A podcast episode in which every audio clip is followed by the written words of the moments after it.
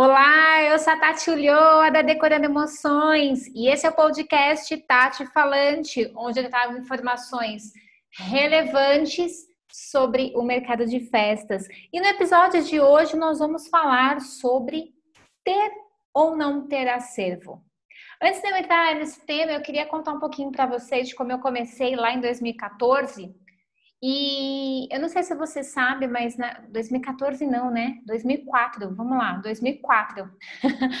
lá naquela época não existia o que existe hoje. Festa era muito diferente do que é hoje.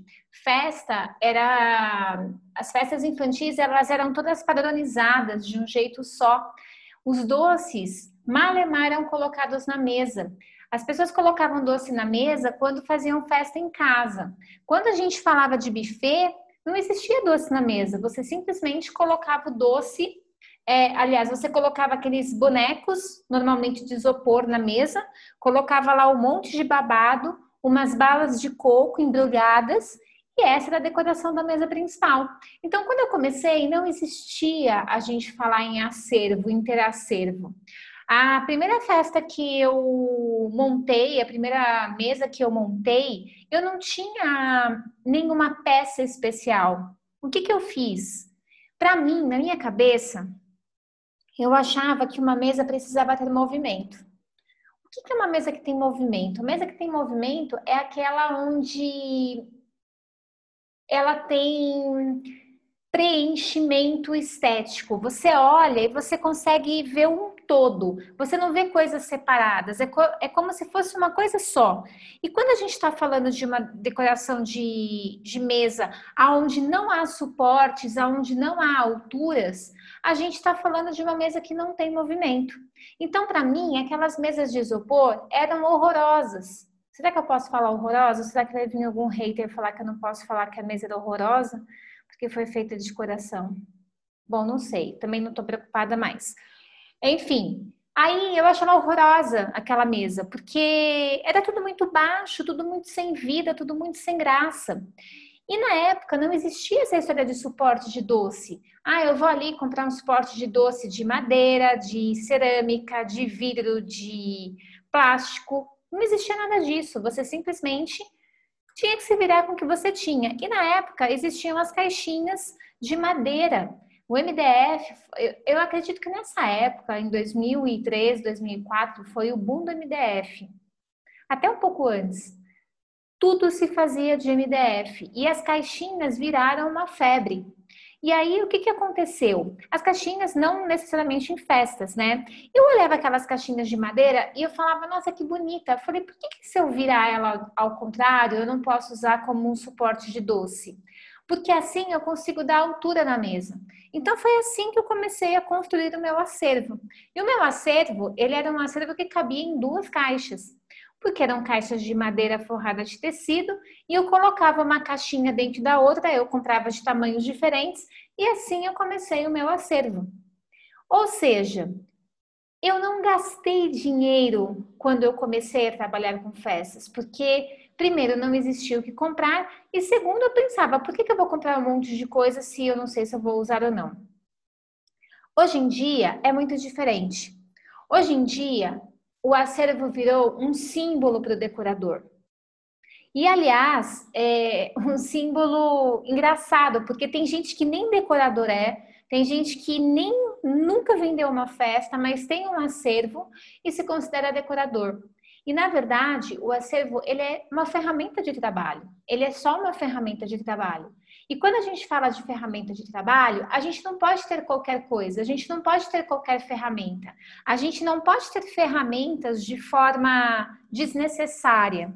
Então, fica uma dúvida cruel, porque as pessoas falam: "Nossa, Tati, então peraí, se eu não se eu não posso ter um acervo, eu não deveria começar a trabalhar com festas tendo um acervo, eu não preciso de um acervo? É isso que você está querendo me dizer? Não, não é. O que eu quero te dizer é que você não pode achar que a primeira coisa que você deve comprar na sua vida seja acervo. Porque o acervo, ele vem depois de algumas coisas. A gente vai falar sobre isso na jornada retomada das festas, mas já para te adiantar, O acervo você compra de acordo com o seu produto, de acordo com aquilo que você vai vender e de acordo com aquilo com, de acordo com aquilo que o seu público está disposto a comprar. Então, olha que interessante. Quando você sai para fazer compras de um acervo, sem você definir produto e sem você definir público, provavelmente você está comprando um acervo que você gosta. E quando a gente compra algo que a gente gosta, sem saber se aquilo também outras pessoas gostam, a gente pode estar comprando errado. Eu tenho, não sei, infinitos alunos, infinitos alunos que têm acervo que nunca usaram. Eu não sei se esse é o seu caso. Pessoas que vão lá e falam, ah, então decidi ser decoradora. Mil, dois mil, três mil reais em peças. Eu tenho alunas que já gastaram 15 mil reais em acervo sem ter produto, sem definir o produto, porque achava que isso a tornava uma decoradora. Então, olha o desperdício de dinheiro que muitas pessoas têm por não saber o que comprar. Porque é acervo bom, o pessoal fala assim para mim, Tati, mas o que é um acervo bom? Eu quero ter um acervo bom. Eu falo, acervo bom é o que vende. Acervo bom não é aquele que fica lá encalhado na tua prateleira, sabe, juntando pó. Porque manter acervo também não é fácil, né? Vou fazer um parênteses aqui, vamos combinar. A gente tem que higienizar, a gente tem que limpar, a gente tem que organizar. Então, ter um acervo dá um trabalho do caramba. E a gente não pode simplesmente tampar o sol com a peneira para isso. Ah, não, eu quero ter um acervo porque é legal, porque é bonito. Não, você tem que ter um acervo para você ganhar dinheiro. O seu acervo é a sua ferramenta de trabalho. Quando você consegue entender isso, você antes de comprá-lo, você vai estudar. Imagina só, imagina um dentista. Um dentista tem muitas ferramentas de trabalho, muitas ferramentas de trabalho, inúmeras, de tudo quanto é jeito, de tudo quanto é, sei lá, se ele não estuda para saber o que, que é bom para ele, qual é a melhor ferramenta para ele, o equipamento para ele, ele vai comprar errado. E você, decorador, também. Você vai comprar errado se você não estudar o que, que você deve comprar. Então, eu não preciso comprar, Tati? Precisa. Mas você precisa comprar um acervo que eu chamo de acervo assertivo, que é aquele acervo que roda, aquele acervo que você vai comprar a peça e aquela peça você vai conseguir usar em muitas festas, em muitas produções e ela vai se pagar que você nem vai ver. Porque tem essa questão.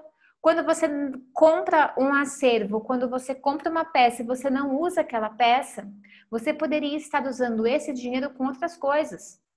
Quantas pessoas eu não conheço que falam assim para mim: ai, Tati, eu não posso entrar no seu curso. Ai, eu não posso entrar no seu curso porque eu não tenho dinheiro.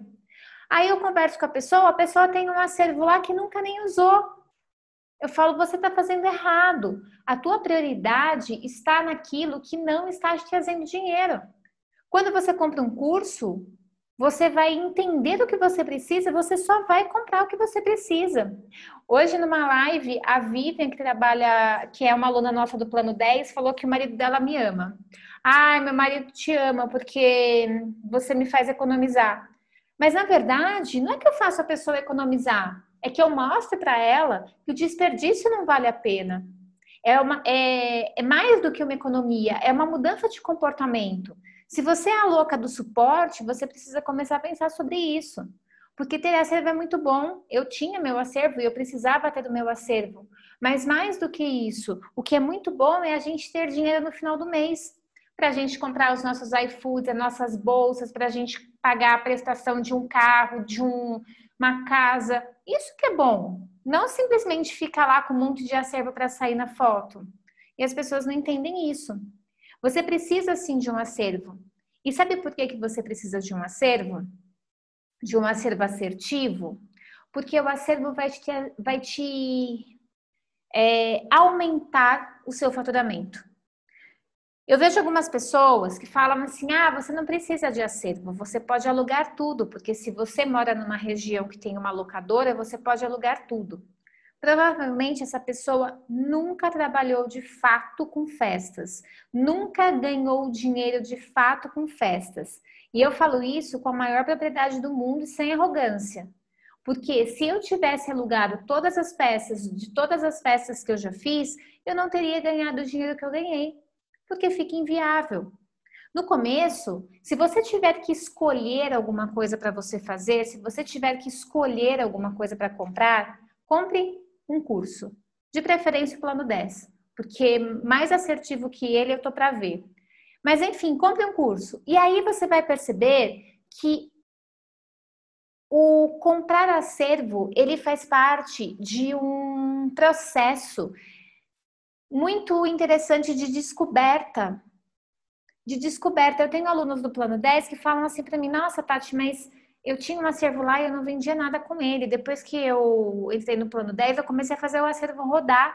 Eu vendi o que eu não que eu não precisava, repus peças, né? Comprei novas peças e hoje o acervo roda. Eu falo, pois é. Pois é, porque você precisa ter um acervo. Essa história de que não precisa ter acervo, isso é de pessoas que nunca trabalharam com festas de verdade. Quando você tem um acervo, a sua lucratividade aumenta. A gente mostra isso em planilhas dentro dos nossos cursos. A sua, a sua lucratividade aumenta. E a coisa mais importante para quem quer trabalhar com festas é aumentar a lucratividade.